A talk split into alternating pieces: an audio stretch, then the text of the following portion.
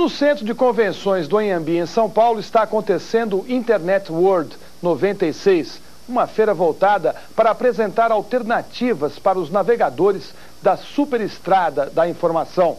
No ano passado, os números de usuários aumentou em 1.700%. Só no Brasil já são mais de 20 milhões de navegadores. São 100 expositores, são várias novidades. Esse aqui, por exemplo, está lançando um navegador em português. Já existem navegadores em português, mas eles chegam com uma certa defasagem em relação aos programas lançados nos Estados Unidos.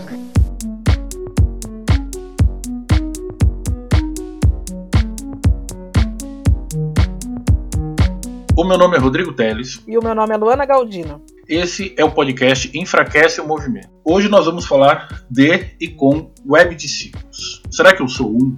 Será que você é um ou uma? Não sei, pode ser. Talvez uma web discípula crítica. Uma crítica, né? É. Eu também seja um web discípulo cínico.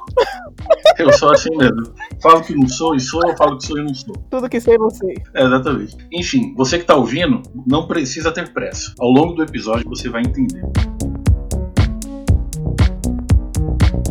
Oi meninas, tudo bom, gente?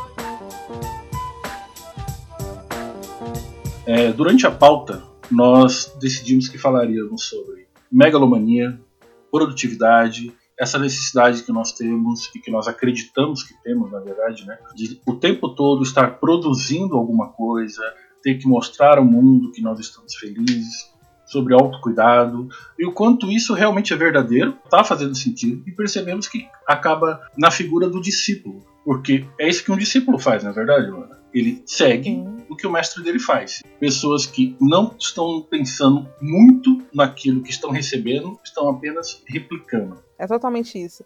E eu acho que. Primeiro que a gente já se assume seguidor, né? A gente se assume seguidor de várias pessoas. Então a gente precisa ter. Eu falei no começo que eu sou uma web discípula crítica.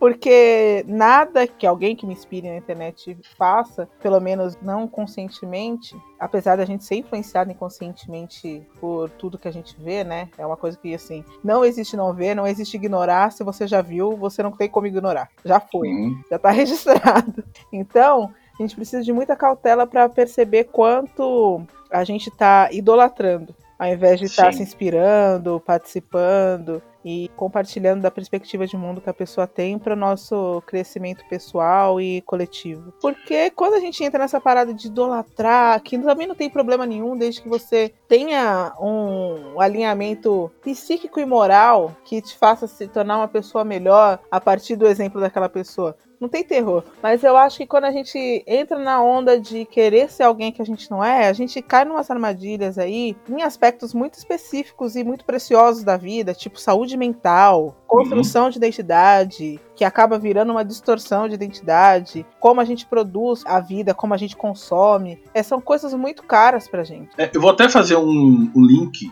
duvidoso, postamente aleatório aqui, que é sobre o documentário que tá na Netflix, chamado O Dilema das Redes nós dois assistimos. Sim. Achamos bem interessante. A gente não vai se aprofundar aqui. Talvez sugere até um episódio só, só sobre isso. Uhum. Mas é interessante a gente entender que essa figura da idolatria digital, ela obviamente, ela cresceu junto com a influência das redes sociais. E como a própria estrutura das redes sociais, elas criaram os seguidores. Porque eu não sei se no Twitter sempre foi seguidor, acho que sempre foi seguidor no Twitter. No Twitter e no Instagram sempre foi. Sempre foi, né? Mas as outras redes não eram. Era amigo. Era amigo. Nunca, nunca teve essa ideia de você seguir alguém. E não ser recíproco, né? Exatamente. A ideia era de você encontrar amigos digitais. E todo, todo o conceito da internet era mais ou menos assim. Então você entrava nos fóruns, a gente entrava nos grupos de bate-papo, né? De wall ball, enfim. Se uhum. você não é dessa geração, isso não vai fazer o menor sentido para você.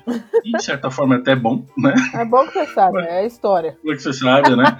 História contemporânea. Exatamente. No MSN você tinha que adicionar um amigo, então tudo vinha eh, da questão da troca. Ultimamente, as redes sociais são muito mais de você receber de uma forma mais passiva a informação e você não tem a troca com a pessoa, que é muito mais de você seguir alguém. Então, é você trabalhando para você para influenciar outras pessoas que estão ao seu redor. É, obviamente daí surgiu né, a figura do influenciador digital. Estou uhum. fazendo esse link porque existe toda uma geração em que esse conceito está tão enraizado que faz parte da realidade. Não é algo que ela questiona, não é algo na qual essa geração pensa. E a nossa também. Então essa questão de seguir alguém não é tanto algo que a gente pensa que está fazendo, embora estejamos fazendo. É uma atividade tão natural é como beber água e respirar. Apenas seguimos alguém. E pode parecer que eu estou te seguindo no Instagram é algo superficial, mas de certa forma eu estou buscando algo de você. Eu quero que você me inspire em alguma coisa. Tanto que eu existe o cancelamento à toa aí. Né? Uhum. Você pode cancelar as pessoas, uma vez que você é um discípulo daquela pessoa, ela tem que te atender com coisas que você quer ouvir, com coisas que sejam importantes para você, enfim. Tô dando toda essa volta, e eu disse que realmente é um link supostamente duvidoso, porque não é um assunto tão fácil de se falar, não é algo simples. Tanto que a gente penou muito aqui na pauta para poder definir um ponto de partida. Mais uma vez definido esse ponto de partida, a gente vai seguir, que é você seguir conselhos da, das pessoas sobre alguns temas, como principalmente produtividade. Quando nós vemos um, alguém que nós seguimos na internet e essa pessoa ela tem uma vida que aparentemente tem 30 horas, que ela faz milhares de coisas, que ela pinta, que ela escreve, que ela tá fazendo um livro, que ela tá gravando uma mixtape, enfim, que ela tá fazendo um monte de coisa, é natural que a gente se sinta como pessoas preguiçosas, ou não? Isso só acontece comigo. Total, total. A gente está passando por um momento que precisa de muita lucidez para atravessar. A sociedade está mudando muito. Nós somos seres muito complexos. A racionalidade nos faz muito complexos. Não só a racionalidade, mas também o avanço do conhecimento e da instrumentalização de ser coagido psiquicamente, de ser coagido mentalmente. A instrumentalização da influência. Porque não é voluntário. Você não segue alguém voluntariamente. Primeiro que, para além dos algoritmos e tal, que te sugerem quem que você deve seguir, não, às vezes não diretamente, mas pelos posts dos seus amigos que só estão falando sobre isso. Para além disso, você ainda busca pessoas que estão fazendo coisas que você gostaria de fazer. E às vezes a impressão de que você está fazendo porque você está seguindo ela é muito maior do que de fato você está fazendo. e isso gera uma angústia descomunal, porque agora a gente tem avançado muito rapidamente. A nossa humanidade tem mudado, né? A, a prática humana tem mudado, o exercício de humanidade tem mudado assim muito rapidamente e a gente não está tomando conta disso. Se a gente pensar que hoje em dia não é o mais forte fisicamente que vence as batalhas, né? Uhum. É o mais forte mentalmente que vence. É muito louco a gente entender que prestígio, o novo super-homem ele tem prestígio. Ele não é mais o anônimo, ele não é mais o cara que simplesmente aparece e salva o mundo, e ele se sente importante e tal. Não, ele precisa ter prestígio social. Ele precisa que as pessoas vejam o reconhecimento traz prestígio. Quando você é reconhecido, você tem privilégios. E não é porque você atualmente é reconhecido por um grande feito, mas você é reconhecido por fazer pessoas prestarem atenção em você. Ou seja, você precisa aprender de fato uma estratégia que vai fazer com que as pessoas te sigam, com que as pessoas te amem, te acompanhem, gostem do teu conteúdo e de fato você seja um influenciador. A moeda mais valiosa que a gente tem hoje é a atenção é atenção.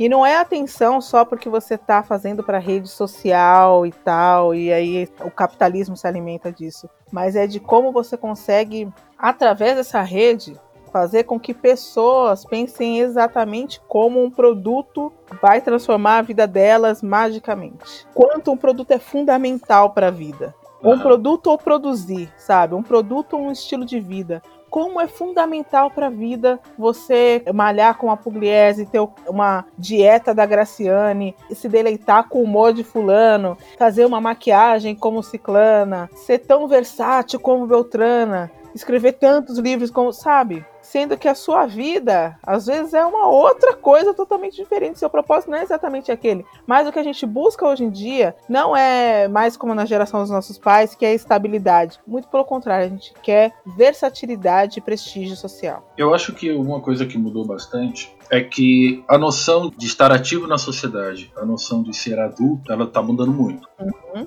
E com isso mudam as nossas obrigações. Porque se a gente imaginar, se eu estivesse nos anos 80 agora, as minhas obrigações estariam bem definidas. Eu deveria já ter dois ou três filhos, ter um trabalho estável, uhum. brigar por esse emprego, manter ele, né, me aposentar, porque a minha obrigação era levar os meus filhos a ter a melhor educação possível para que ele tivesse tudo aquilo que eu não tive. Hoje nós não temos mais essa pressão social tão forte. Então, como nós passamos séculos esperando chegar à fase adulta para ter essas obrigações. E agora nós não temos mais é meio que se cria um ócio, sabe? Que a gente vai preenchendo ele com coisas legais que vão apresentando pra gente sem a gente necessariamente perceber se isso é bom ou ruim. Uhum. É simplesmente diferente daquela obrigação que nós imaginamos que teríamos nessa altura do campeonato. Então, nós, em geral, a gente foge muito de compromissos, eu falo compromissos no geral, mas a gente se apega a tudo aquilo que pode ser feito rápido e ter resultado muito rápido. Então, se a gente vê, por exemplo, o, dar um exemplo de uma grande blogueira ou um youtuber, a gente vê o cara ali trabalhando, fazendo todo aquele trabalho e tem 10 milhões de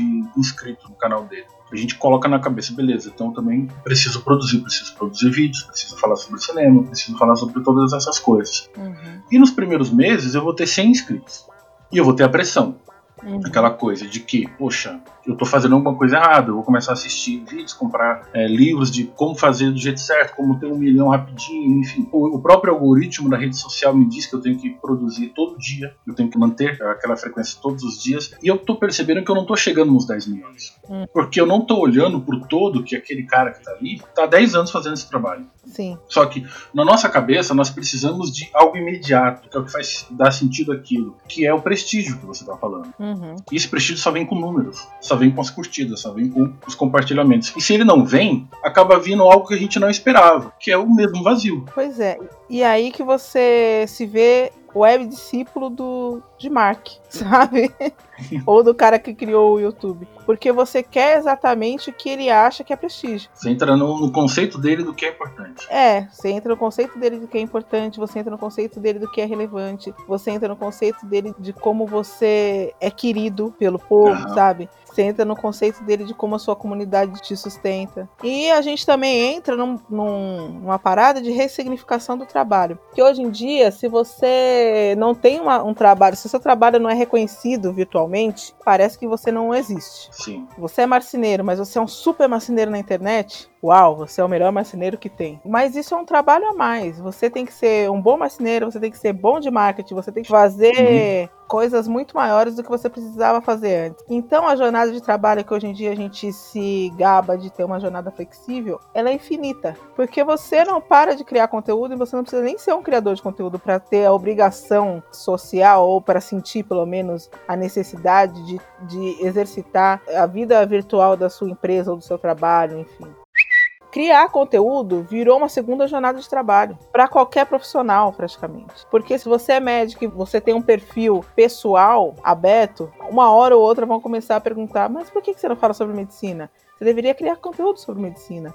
As pessoas querem saber sobre medicina. Então vira uma outra jornada deixa de ser uma coisa de lazer, sabe? Deixa de rede social ser uma rede para você socializar. Vira mais uma obrigação. Exato. E uma obrigação cruel, porque não é um resultado um mais um igual a dois, sabe? Uhum. É uma coisa meio estranha de você conseguir equalizar o quanto você precisa trabalhar e o quanto de resultado tem. E o quanto aquilo ali realmente significa, né? Como você estava falando agora. Eu gosto de alguns grandes diretores de fotografia, jovens, né? Do cinema e tudo mais. E às vezes eu vou procurar o perfil deles no Instagram e são perfis bem pequenos. Uhum. Do tipo 10 mil inscritos por um cara que trabalha em Hollywood. Uhum. Eu cheguei a questionar, mesmo eu sendo esse cínico, né? Hum. Me questionar, será que esse é o perfil dele mesmo? Será que não é um perfil falso? Uhum. Só porque não tem 30 milhões de seguidores, coisa que muitos blogueiros com muito menos esforço conseguem. Uhum. E ele não tem essa, essa visibilidade toda. Não que ele não tem, ele não tem ali Uhum. no Instagram. No trabalho dele, ele é foda. Ele é super requisitado. O cara não fica sem trabalhar. Pois é. Ele está sempre nos melhores projetos. Só que pra eu que vi de fora, olhei ali e pensei, por algum motivo, eu pensei que ele não era tão grande quanto eu imaginava. Você vê que loucura? Mas é, porque aí a gente vai pro ponto de quanto esse movimento, essa coisa toda, tem moldado a nossa perspectiva ambiciosa de vida, sabe? A gente vai Uhum. ficando megalomaníaco. Dá pra perceber até nos, nas pessoas, nas mais ponderadas, um traço de megalomania, sabe? Assim, coisa de, ah, então, não, pra, até os seguidores, até quem segue, até os discípulos. Não, mas fulano de tal, imagina, fulano de tal tem, sei lá, 5 mil seguidores, irrelevante. 5 mil é gente pra caramba, meu Deus! Porra! A gente muda a nossa, a nossa percepção de realidade total. Sim, 5 mil pessoas estão olhando pra uma pessoa ou clicaram lá pra seguir. 5 mil pessoas, a gente pra caramba. A gente vai ficando, tipo, ah, só, só presta atenção em quem tem 100 mil. 100 mil pra cima eu consigo já considerar que a pessoa está fazendo alguma coisa mesmo. A gente vai ficando assim com uma percepção male- megalomaníaca da coisa porque a gente entra na onda de produtividade capitalista numa produtividade que exige números. Não precisa mais ter tanta qualidade de serviço assim. Você precisa que tenha muita gente fazendo aquela mesma coisa. Mas é esquisito que ao mesmo tempo que você precisa daquela quantidade exorbitante de gente fazendo a mesma coisa, você é induzido a fazer a mesma coisa para ser exclusivo. O quê? Olha que doideira, muito louca tá virando esse mundo. Se você precisa ser um grande escritor, mas também tem que ser um grande comunicador, aquela pessoa que arrebata multidões e tudo mais, talvez Einstein hoje ele seria medíocre. É. Porque ele não basta ser um super cientista, ele tem que também comunicar ciência, ele tem que ser um baita divulgador científico, ele tem que ter blog. Inclusive, esse é um ponto interessante, de que será que a gente também não está perdendo a noção, não só da realidade, mas a noção da própria internet? Eu chego a pensar que muitas pessoas acreditam, e não é um acredito nebuloso, é um acreditam mesmo de que a internet é a rede social. Sim. Quantas pessoas digitam mesmo o endereço no navegador para ir atrás de um site, para entrar num blog, para pegar uma informação? Eu realmente eu tenho dúvidas. Uhum. Porque antigamente, no começo da internet, o que a gente fazia? Quando tudo era mato? Né? A nossa concepção era de estar conectado com o mundo. A primeira vez que eu me conectei com a internet foi numa fac... na Unifiel. Uhum. E a minha sensação era, poxa, agora eu estou saindo de Osasco Uhum. nesse momento, estou indo para um outro lugar. Estou me conectando com um outro lugar. Com uma outra pessoa, sei lá, um site. Então você tinha que saber o site. Era como se você estivesse realmente saindo do seu lugar, digitando um endereço e indo para aquele outro endereço. A internet era muito grande na minha cabeça. Uhum. Porque ela tinha infinitas possibilidades. Porque você tem infinitos sites. Hoje você tem cinco sites, que são as redes sociais. Uhum. E dentro daqueles cinco sites, a gente fica brigando para ser visto ali, enquanto você tem toda uma internet, todo um mundo fora dali, que praticamente não é utilizado se não for de forma estritamente profissional. Essa é a sensação que eu tenho. Eu, eu nunca pensei muito sério sobre isso, né? Mas estou jogando aqui. Eu acredito que você já teve essa mesma sensação, né, Ana? Já tive super, já tive super. Eu acho que a gente tá indo para um momento que eu, pelo menos, eu tenho agora uma visão muito particular de, de redes sociais, sabe? Acho que com a quarentena, que a gente ficou trancado em casa, as opções eram as redes sociais. Eu não tô Aham. demonizando, não. Eu acho legal, eu gosto. Mas eu não consigo fazer uso nem como consumidora, seguidora e nem como quem produz algum conteúdo, eu não consigo fazer uso disso sem fazer crítica nenhuma, sabe? Uhum. Eu não consigo fazer uso da, da internet, da, da- na nas redes sociais, como se fosse o único recurso que as pessoas têm para entender sobre tal coisa, mas como se fosse o primeiro contato. Às vezes eu falo algumas coisas que eu tenho, que eu quero mesmo que a pessoa vá pesquisar. Uhum. Eu não quero que ela acredite cegamente em mim. Quero que ela confie, mas eu não quero que ela acredite cegamente em mim. Eu sempre abro para algum debate, eu sempre abro para a possibilidade de, do que eu falar voltar para mim de um outro jeito e isso nessa troca de ideias a gente ter uma ideia diferente, a gente fazer nossas inteligências brincarem juntas. assim. Eu acho que eu sou uma pessoa que pode trazer coisas, mostrar coisas e a partir dali abrir um canal e a possibilidade da gente trocar muita coisa. É. Eu acho que a parte mais triste é é o seguinte: se a gente imaginar que em algum lugar do mundo tem sempre alguém que sabe alguma coisa Uhum. muito importante, tem sempre alguém em algum lugar do mundo que sabe aquilo que eu tô procurando. Só que essa pessoa, ela não tem a oportunidade, ou às vezes não tem interesse mesmo né, Uhum. de expor aquilo que ela sabe, e todas as buscas acabam convergindo somente em algumas centenas de nomes, Sim, que são esses nomes validados pelos números, né? exatamente. E os outros não aparecem, os outros conhecimentos não aparecem. Eu acredito que é mais ou menos essa a proposta também do nosso podcast, que é justamente jogar as possibilidades e você ouvir ver aquilo que faz sentido ou não. E buscar informação, né? Buscar conhecimento. Uhum. Não precisamos falar quem foi o, o grande mestre que falou isso. ET Bilu. Teve luz. É surreal como eu mesmo, que sou da, de uma geração que viu a internet nascer, sucumbi a isso. Eu sempre fui de biblioteca, sempre ia nas bibliotecas, eu sempre procurava informação. Pra você que é um jovem, é uma jovem dinâmica. Mas você sabe que você é jovem dinâmico também, né? Eu me recuso. Tá bom. É a minha realidade particular na internet. Eu me recuso a acreditar que eu sou um jovem dinâmico. E millennial. E milênio, não sou, não sou, né? Pior Nem você. somos, Não caia nessa. infelizmente. Então, se você quisesse fazer um trabalho de escola, por exemplo, pesquise lá sobre a Revolução Industrial. O que, que o cidadão faz? A cidadã vai na biblioteca da escola ou na biblioteca da cidade. Lá eu ia, ficava ali uma parte da tarde, buscando livros e procurando informação. Hum. Não deixa de ser uma informação enviesada, porque ali eu tenho acesso a um número limitado. E se de repente alguém chegasse para mim e falasse naquela época das incríveis possibilidades que a internet nos oferece, de contatos, uhum. e mesmo que esteja em inglês, o próprio navegador faz uma tradução, não é das melhores, mas você consegue acessar a informação, que você tem ali um milhão de vezes a mais de informação do que eu, tinha ali naquela biblioteca. Eu iria acreditar que todos os meus problemas estariam resolvidos. Sim. Porque os meus problemas naquela época giravam em torno de ter informação, informação correta. E de repente hoje, vinte e tantos anos depois, eu me pego passando. Se eu colocar aqui os sites que eu fico mais tempo logado, com certeza absoluta, 90% do meu tempo é em rede social. Uhum. E, e, não é um tempo ruim, não, é um tempo considerável. Que eu poderia, inclusive, estar até estudando, que eu estou fazendo faculdade, eu poderia estar usando esse tempo para estudar. Como isso aconteceu? Então, é sobre todas essas coisas, sobre todas as referen tantas referências e também é um recurso novo. A gente tem acesso à internet assim à mão, no smartphone e tal.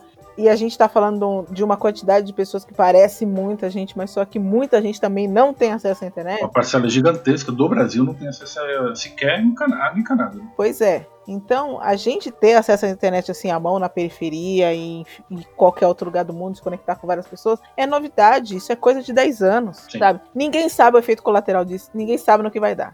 E eu acho que a internet não é vilã. A internet se tornou uma, uma ferramenta fundamental nessa sociedade, para essa era da civilização fundamental mesmo, porque hoje em dia quem não tem internet não consegue nem receber o, o dinheirinho lá da caixa, os mil dólares. É verdade, coitado. Filho da puta.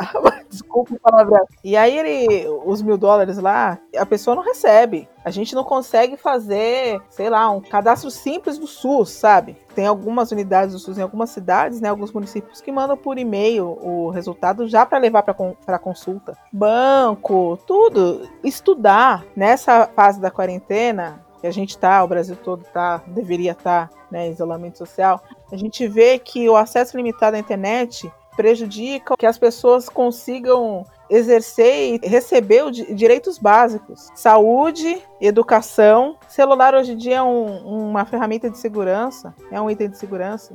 E a gente não pode perder, sim, demonizar a internet, colocar num lugar que é ruim e tal, porque é, é fantástico, é maravilhoso. Mas deveria ser mais sobre você ter condições de poder se relacionar com pessoas que vão te ajudar a ser sua melhor versão, do que criar pensamentos megalomaníacos sobre alguém que você deveria ser. Você pode e deve ter pensamentos enormes sobre você, mas sobre quem você é, sobre a sua impressão digital na Terra, sabe? Uhum. Quem você é. Nossa, isso aqui eu consigo fazer coisas, não sei nem limitar o quão longe eu consigo chegar, mas é a partir de quem eu sou. É, a curiosidade é que tudo gira em torno de você fazer as coisas de forma consciente. É difícil no mundo como é hoje, uhum. até porque se a gente bobear, a gente entra numa loucura de correria em que você acha que se você ficar uma tarde sem fazer absolutamente nada, você está cometendo um crime uhum. federal, de que você estive, poxa, você está com três horas livre, por que, que você não escreve, começa a escrever aquele livro? Isso. Ainda que não saia nada, sai, sabe, só para escrever mesmo. Uhum. Por que, que você não grava um vídeo? Você não faz um story? Não vai cuidar dessa pele? Não toma três litros de água? Não, não sei lá, prova um look? O principal desafio é do nosso momento histórico, né, é conseguir manter a consciência uhum. das coisas que nós estamos fazendo. O desafio humano é conseguir manter a consciência. A, a, velocidade que as coisas impulsivas chegam pra gente no nosso cérebro é muito mais rápido do que a, a consciência. Nosso cérebro consciente é muito novo. A gente ainda está refinando isso. A maior parte das coisas que a gente faz durante o dia é por impulso. E as marcas sabem disso, o marketing sabe disso. E elas, obviamente, elas trabalham para que a gente consiga ficar cada vez mais ocupado, porque a inconsciência gera lucro. É, e não só mais ocupado, mas quanto mais por impulso a gente agir, mais a gente serve a alguém que não seja a gente. Então, o agir consciente, a gente pode falar aqui agora, é um esforço pela humanidade, sabe? Um esforço para a evolução humana. Quanto mais você conseguir trazer para alguma consciência, é, e não estou falando consciência de julgamento e tal, mas controlar o impulso, alguns impulsos, porque a maioria dos nossos impulsos são muito bons, e a maioria dos nossos impulsos também mostram sobre quem a gente é ou quem a gente tem se tornado no mundo, é bom, mas a gente conseguir controlar alguns impulsos nas relações, e principalmente relação de compra e consumo, vai ajudar demais a gente evoluir como sociedade. Com certeza. Demais. Isso eu tô falando. Agora eu falei isso numa live esses dias, se não me engano. Isso eu tô falando agora. Vai ser registrado daqui 10 anos em livros de história, mas daqui 50 anos em livros de ciências, porque a gente está mudando a nossa estrutura cerebral numa velocidade absurda, já está mudando, já está acontecendo. Então, só para a gente ter participação ativa nisso, e não estou uhum. falando uma participação racional, mas uma participação consciente, uma participação crítica, uma participação crítica que vai levar a uma participação política, sabe? Que vai posicionar a gente como qual tipo de cidadão e de pessoa a gente quer ser para o mundo. E não só como as pessoas deveriam me reconhecer. Não deixa de ser uma evolução do que a gente imagina sobre meritocracia. Uhum. Né? Porque o que é prometido pelo, pelo capital para a gente? Se eu me esforçar muito, eu vou vencer. Vencer é você acumular bastante capital, uhum. acumular bastante dinheiro, casa e tudo mais, né? E nós sabemos que a riqueza, ela é finita. Se alguém tem muito, é porque outros não têm nada, uhum. tem pouco. Então, se todo mundo é bem sucedido, não existe sucesso né? Porque todo mundo é igual, todo mundo está na mesma situação. E nós sabemos, porque nós temos essa, uma visão muito crítica com a ideia da meritocracia, de que isso não realmente não existe. Você não vai chegar lá só porque você trabalha muito. Existe uma série de situações, uma série de impedimentos ou facilitações, dependendo da sua posição na sociedade, que vão te ajudar a chegar ou não lá. A mesma coisa é a visibilidade. Então, se a visibilidade agora, se a atenção junto barra visibilidade, ela é o novo objetivo, uhum. e todo mundo está buscando ela, e nós sabemos que uma parte pequena apenas vai chegar lá, a gente precisa se começar a perguntar quais são os perigos disso. A gente sabe quais são os perigos de você acreditar cegamente na meritocracia, que faz com que a gente não questione os problemas da sociedade. Porque é só isso. Você não chegou porque você não se esforçou muito. Uhum. Na questão da visibilidade, a gente vai falar dos perigos disso daí. Dos perigos de você ter essa ideia, essa visão megalomaníaca, de que você precisa sim ser uma pessoa única no mundo. Porque a pessoa ela já é, talvez ela não saiba disso. Uhum. Mas qual é o perigo? Ansiedade em massa? É depressão? Então, acho que além dessas doenças, o maior perigo é uma distorção de identidade sabe? É chegar num ponto que eu vejo, esse sendo o drama de muita gente, não saber mais quem é, assim, o que quer, o que gosta, sabe? Não sabe mais. Tem até um meme que fala: ah, fulano se desconstruiu tanto que não sabe mais quem é.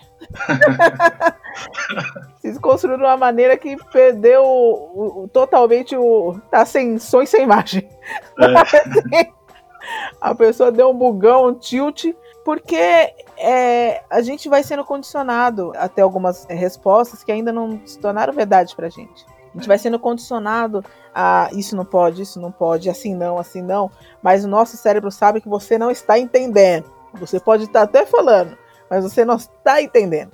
Você não sabe o que é, você não parou para discutir, você não foi atrás de uma pessoa, você não foi atrás de seguir uma pessoa, então, e ouvir com humildade qual é o drama dela sabe? Para você comprar a briga. E aí você acaba que não consegue mais entender qual é o seu papel entre tantos papéis que você precisa se empenhar para ser e ser aceito num grupo. E aí você não tem mais identidade porque você não conhece, você não se reconhece mais no seu grupo porque você tem o discurso, mas não tem a verdade. Então você não consegue mentir para você. O seu cérebro entende que não é verdade, que tem alguma coisa uhum. errada. E isso que vira doença, isso que vira várias coisas que estão relacionadas a, ao mau uso da internet.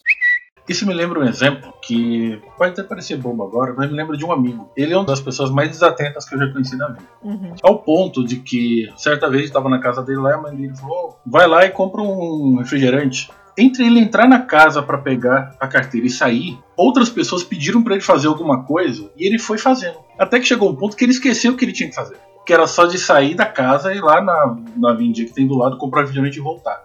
Pegando esse exemplo, acontece muito disso, né? Tipo, a gente tá na vida, a gente tem um plano. Aí você vai recebendo, vai sendo bombardeado de influências, né? Bombardeado de estímulos. Poxa, uhum. por que, que você não vira um youtuber? Cara, é. como se fosse fácil, né? por que, que você não abre o seu perfil, Luana, e começa a falar sobre isso, né? Uhum. Aí você tira umas fotos, faz uns stories, Ninguém fala que você tem que fazer isso todo dia, que Não, toda hora. horas, né? Porque é isso, Toda não, hora, tem, né? não tem hora, não tem hora. Você Não tem hora. Você trabalha 24 horas. É 24 horas. Você tem que falar quando você acorda, quando você vai dormir, o que você tá comendo, o que você tá comendo, onde você vai, o que, que te faz rir, o que te faz chorar. E eu acho incrível. Sim, mas vai chegar um momento que você vai, depois de vai, um ano e meio, dois anos, você tá nessa loucura. Você pega aqui, vai ali, de repente você compra coisa que você não precisava, porque alguém falou que é muito bom. Uhum. Aí chega de um ano e meio e você fala, gente, qual era o meu plano mesmo? É, quem sou eu? É, que você falou, quem sou eu? Qual era o meu plano? Era fazer faculdade, mas não faz mais sentido porque fulano de tal lá, que é um super investidor, tá na bolsa, ele falou É. que faculdade é besteira, mas, mas o cara sempre teve vontade de ser acadêmico. Pois é, meu sonho é ter uma casa própria, mas já falaram que não vale a pena eu comprar casa porque eu sou pobre. Se eu sou pobre, eu vou comprar casa, fazendo uma coisa que não faz sentido pros pobres. Porque se eu sou pobre, tô comprando casa, eu não tô mais sendo pobre. E o que, que eu tô fazendo? Será que eu tô fazendo? Um especialista falou: Meu Deus, e você quer comprar casa? Você pega a casa e compra casa, gente. As pessoas pretas precisam comprar casas. Seria uma coisa que mudaria a vida dele, pelo simples fato dele estar tranquilo com aquilo. Poderia até ser que com a casa ele vi- ele virasse um grande influência. Uhum. Estaria com a mente livre, sabe? Isso. Não dá pra saber. Mas ele começou a entrar nos caminhos, aí foi entrando na primeira porta que abriram, pegando a primeira ideia que passaram. Por quê? Porque ele não faz uma coisa que a Monja Coen fala, que é você olhar as coisas com- em profundidade. O Rodrigues tem que beber água com limão para emagrecer. Por quê? Né? Essa perguntinha. É. Deixa eu pesquisar um pouco sobre isso, né? Mas é de você não olhar a coisa com profundidade. De repente você é aquele discípulo louco, web discípulo maluco, Uhum. que você perde tanto a noção da sua realidade que você compra, né? A, acaba pegando emprestado até a personalidade dos seus ídolos, sem perceber. Tá falando igual, vestindo igual, usando as mesmas maquiagens, fazendo tudo igual, inclusive com os mesmos problemas. Sim. Se é uma pessoa que propaga homofobia, propaga machismo, propaga racismo, esse tipo de coisa, sem querer a pessoa ela tá trazendo isso pra vida dela, Uhum. incorporando. Isso acontece muito com jovens, com adolescentes, né? Uhum. que tem acesso a perfis extremamente tóxicos, principalmente no mundo gamer, por exemplo, né? Uhum. Extremamente tóxicos que ensinam esse tipo de, de coisa, e ainda mais no adolescente que está em formação de identidade, a gente tá falando de adultos que já Uhum. têm identidade, né? Pelo menos te- teoricamente formado. Mas o adolescente que está formando isso, aí que ele se perde completamente. Porque enquanto para nós foi uma novidade a internet, ele já nasceu no mundo com a internet. Ele não, ele não conhece um mundo que não exista Facebook. Ele não lembra disso. No mundo que não exista a, a possibilidade de você seguir alguém. Uhum. Então, a ideia de o que, que eu estou fazendo da minha vida, ela fica muito mais dramática, porque vai chegar um momento que ele vai se perguntar e fica só o vazio, fica só a tristeza. Eu não estou culpando as pessoas, né? Porque, como você mesmo falou, a gente não sabe necessariamente o que nós estamos fazendo ainda. Tudo isso aqui é uma especulação, né? E também tem a coisa de. Já pensou que essa geração que já nasceu com a internet é 2000, 2010, né? Já pensou que quebrada de perna se essa geração se desinteressar totalmente por internet como a gente se desinteressou por rádio? né?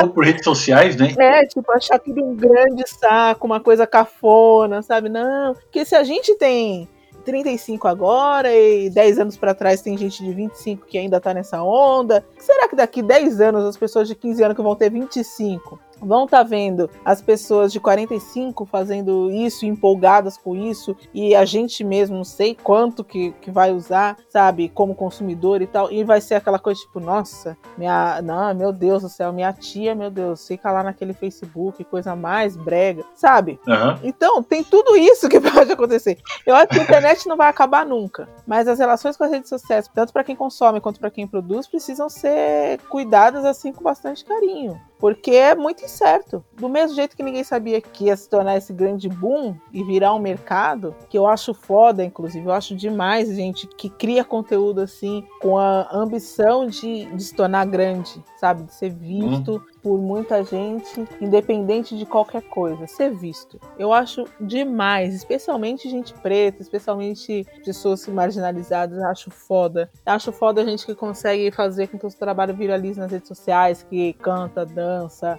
é, pinta. Acho demais, acho demais. Acho que É realmente incrível. isso é, é assim, é muito. Dadas as dificuldades, né? Sim. Que são impostas. Meu Deus, de algoritmo lá, que o povo tá toda hora no Twitter mostrando que o Twitter prefere mostrar pessoas brancas, por exemplo, sabe? Sim. Também eu acho que precisa ter um cuidado com a emoção, sabe? A gente tá falando tanto de saúde mental nesse período e não tem levado a sério. Isso me preocupa bastante. Você acha que virou apenas uma série de posts agora? Virou um mercado de saúde mental, sabe? Que não é ruim também. Mas com qual responsabilidade as pessoas falam sobre afetividade, sobre afetividade preta? A gente já vem de uma já tem assim uma herança muito complicada mesmo, complicada uhum. em vários aspectos para falar e, e, desenrolar sobre isso. Quanta responsabilidade e cuidado mesmo as pessoas têm colocado para falar sobre isso, para além de falar só de um lugar de sofrimento, mas para tentar promover cura. Eu vejo poucas pessoas que conseguem criar conteúdo com a intenção de promover cura sobre isso, para além de só movimentar esse nicho criar perspectiva, né? É, mostrar o que tem que funcionar, uhum. alinhar com a verdade que você está falando. Ah, eu falo sobre famílias presas, mas você está rolando sua família? Como que está sendo? Como você está sendo com as mulheres? Como você está fazendo com os homens? Como que você se relaciona? Quão saudável tem sido as suas relações? Tem funcionado? Não tem funcionado? É isso que você está compartilhando? E também com aquele cuidado, né, que eu ultimamente eu tenho pensado muito sobre isso, que é dessa necessidade de ser impecável. Uhum mas de você reconhecer as suas próprias limitações, não necessariamente você abraçar elas, né, e falar, nossa, é isso mesmo, eu sou escroto, não é isso. Não, mas você reconhecer que você tem problemas, que você uhum. tem coisas que talvez não sejam problemas, mas que seriam legais se fossem melhoradas, uhum. né, características que poderiam ser aperfeiçoadas, ao invés de vestir a camisa de um personagem, que é o personagem do homem preto que fala de masculinidade. Se eu estudar sobre isso, eu vou pegar todos os trejeitos todo o linguajar, todas as referências, e eu consigo me passar sobre um sujeito que realmente está falando seriamente sobre isso. E eu acho muito importante falar sobre isso. Eu acho importantíssimo. É por isso que a gente está falando da responsabilidade sobre isso. Né? Uhum. Tem aqueles que, obviamente, vão falar mais do problema, tem aqueles que vão falar mais das soluções. Cada um tem um jeito diferente de abordar as questões. E quando a gente está falando do autocuidado, da indústria do autocuidado, da indústria, vamos colocar tudo como indústria, né, de que você uhum. tem que ser produtivo, que você tem que ser feliz, que você tem que ser amável, você tem que ser gentil, tem que ser tudo, você tem que ser o super-homem ou a super-mulher. E isso, obviamente, é inalcançável. Eu não consigo tirar a relação disso com um padrão de beleza inalcançável também, sabe? Sim. Em que você vai se transformando, se transformando para tentar atingir um padrão de personalidade, um padrão de comportamento que também é inalcançável dadas as dificuldades que nós temos na vida e sem perspectiva, sabe? As pessoas não precisam ser todas perfeitas, mas se cada um melhorar as suas qualidades, uhum. acho que o mundo já é bem melhor. É, e não é também que eu acho que as pessoas têm que ficar falando sobre os seus sofrimentos na internet, fazer esse tipo de pornografia, sabe? de pornografia emocional, porque tem gente que, mano, se deleita com isso. Vê uma pessoa sofrendo, vê uma pessoa preta contando história triste, é aí que ela quer. Ah, eu tenho que compartilhar. Nossa, uhum. compartilhar, porque olha isso aqui, meu Deus do céu. Então, não é sobre isso, mas sobre como quanto tem funcionado para você mesmo, a ponto de você fazer com outras pessoas, falar para outras pessoas, sabe? E não é só uma questão de honestidade, não, mas de responsabilidade, de como você está guiando sua carreira, no que que você está estruturando sua carreira. E aí, qual a diferença do, do seu trabalho para o trabalho das grandes emissoras que você julga hipócrita porque está vendendo inverdades ou então está fazendo uma coisa nichada de propósito pela audiência? Qual a diferença? Quão rebelde você está sendo, sabe? Eu acho que para falar de saúde mental, de autocuidado, de coisas que são muito caras pra gente. A gente precisa ter muita, muita, muita responsabilidade. Tem um provérbio, né, do culto dos orixás, que é associado ao culto de Ossan, que é o orixá das folhas e as folhas dos medicamentos, né, que é remédio e veneno depende da dose. Equilíbrio é tudo, gente equilíbrio. Tá bem na vida fora da, da internet para conseguir fazer um trabalho honesto e disruptivo mesmo na internet é foda. Não é que não tenha que ter uma persona, não. Vá com a sua persona pra internet também se ela tá te ajudando a também não expor coisas que você não precisa expor. Mas também não vá ser mais um hipócrita, mais uma hipócrita. Não vá consumir também como uma pessoa hipócrita, porque também tem muito isso. Pessoas que consomem ficam fingindo que não. Pessoas que seguem e ficam, ai, eu não gosto de negar a internet. Então, assim, pelo amor de Deus. Como? Eu não gosto dessas blogueirinhas. Eu não gosto dessas blogueirinhas aí. Não, não sai do negócio. Tá o dia inteiro olhando pra falar mal. Também é hipócrita, também é mentiroso. Hadouken! também atrapalha a sua saúde mental, porque seu cérebro não consegue entender o que é verdade e o que é mentira. Você fica falando uma coisa, fazendo outra, daqui a pouco, ai, não sei, tô meio ansiosa, tô meio esquisita. Então, Fica se culpando depois, né? então, fica fazendo maluquice. Não é só o caráter que atrapalha, não. Cabeça nenhuma aguenta doideira. Uhum. E eu acho que acho que é isso, tomar cuidado com, com tudo isso para não ser mais um web discípulo. Apenas trabalhar pro seu Mark a troco de quê? E ele tá lá com aquela cara de cera dele, ele tá de boa. Então, não posta um oi. Tá na dele, ele tá na dele lá. Todo dia que pede pra ele dar uma explicação, ele dá uma explicação diferente. E a vida que segue. Pois Ele vai é. empurrando. Mas o importante é isso mesmo, é da gente conseguir criar. É claro, é o objetivo da humanidade, é ter equilíbrio, né? Se Uhum. não tivesse equilíbrio, a gente não tava nessa situação aqui. Então, mas de você procurar buscar o mínimo de equilíbrio na sua vida, Uhum. ter consciência, é aquilo que nós fala- até falamos no episódio anterior, que é sobre moradia, né? Por que, que eu tô morando aqui? Você fazer adaptação aqui, né? Por que, que eu tô fazendo? O que, que eu estou fazendo? Uhum. Qual é o objetivo? O que, que me levou até aqui? Em algum momento você já chegou em alguma rua e não sabia como chegou lá? Acredito que não. Na vida analógica, né? Você tá andando por aí, você sabe mais ou menos o que você tá fazendo. No digital é um pouco diferente. São muitos, muitas entradas, muitas portas e são muitas ofertas. Se a gente não presta atenção, acaba não fazendo sentido. Chega um momento que você para, tá numa sexta-feira à ta- à noite, principalmente agora nessa pandemia maluca, você tá 3, 4 horas na frente de uma tela de computador, Uhum. do celular, e se perguntando, né? "Ih, Caramba, né? Com as duas mãos na cabeça e fazendo o que, eu tô fazendo da minha vida. O que, que eu tô fazendo da minha vida? Vendo uma- umas lives loucas aqui, uma galera muito, muito maluca. O que, que eu tô fazendo aqui? Então, Eu adoro, mas é isso, tem que ter crítica. é, tem que ter cuidado. Só buscar conhecimento, busca informação, seja um pouco consciente. Já diria nosso amigo intergaláctico. Apenas buscar conhecimento. ET Bilu. Que também, ó, só pra finalizar, é outro que se perdeu, né? Ele foi parar na cidade Ah. de Porguinho, no Brasil, atravessou galáxias, foi parar lá pra ser entrevistado pela Record. Olha aí. Tá bom, ué. Não sei não, viu? Não sei se os conterrâneos dele estão muito orgulhosos aí. Desse final dele, não. E sumiu, né? Sumiu, mas Daqui a pouco aparece na Band. depois de uma situação dessa, eu voltaria pro meu planeta, né? Ia ficar, ficar na minha.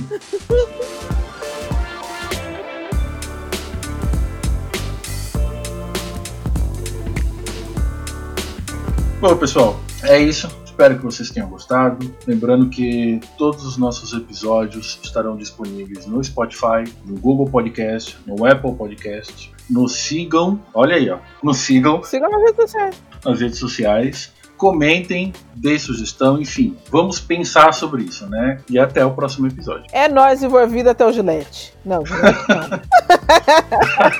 Beijo.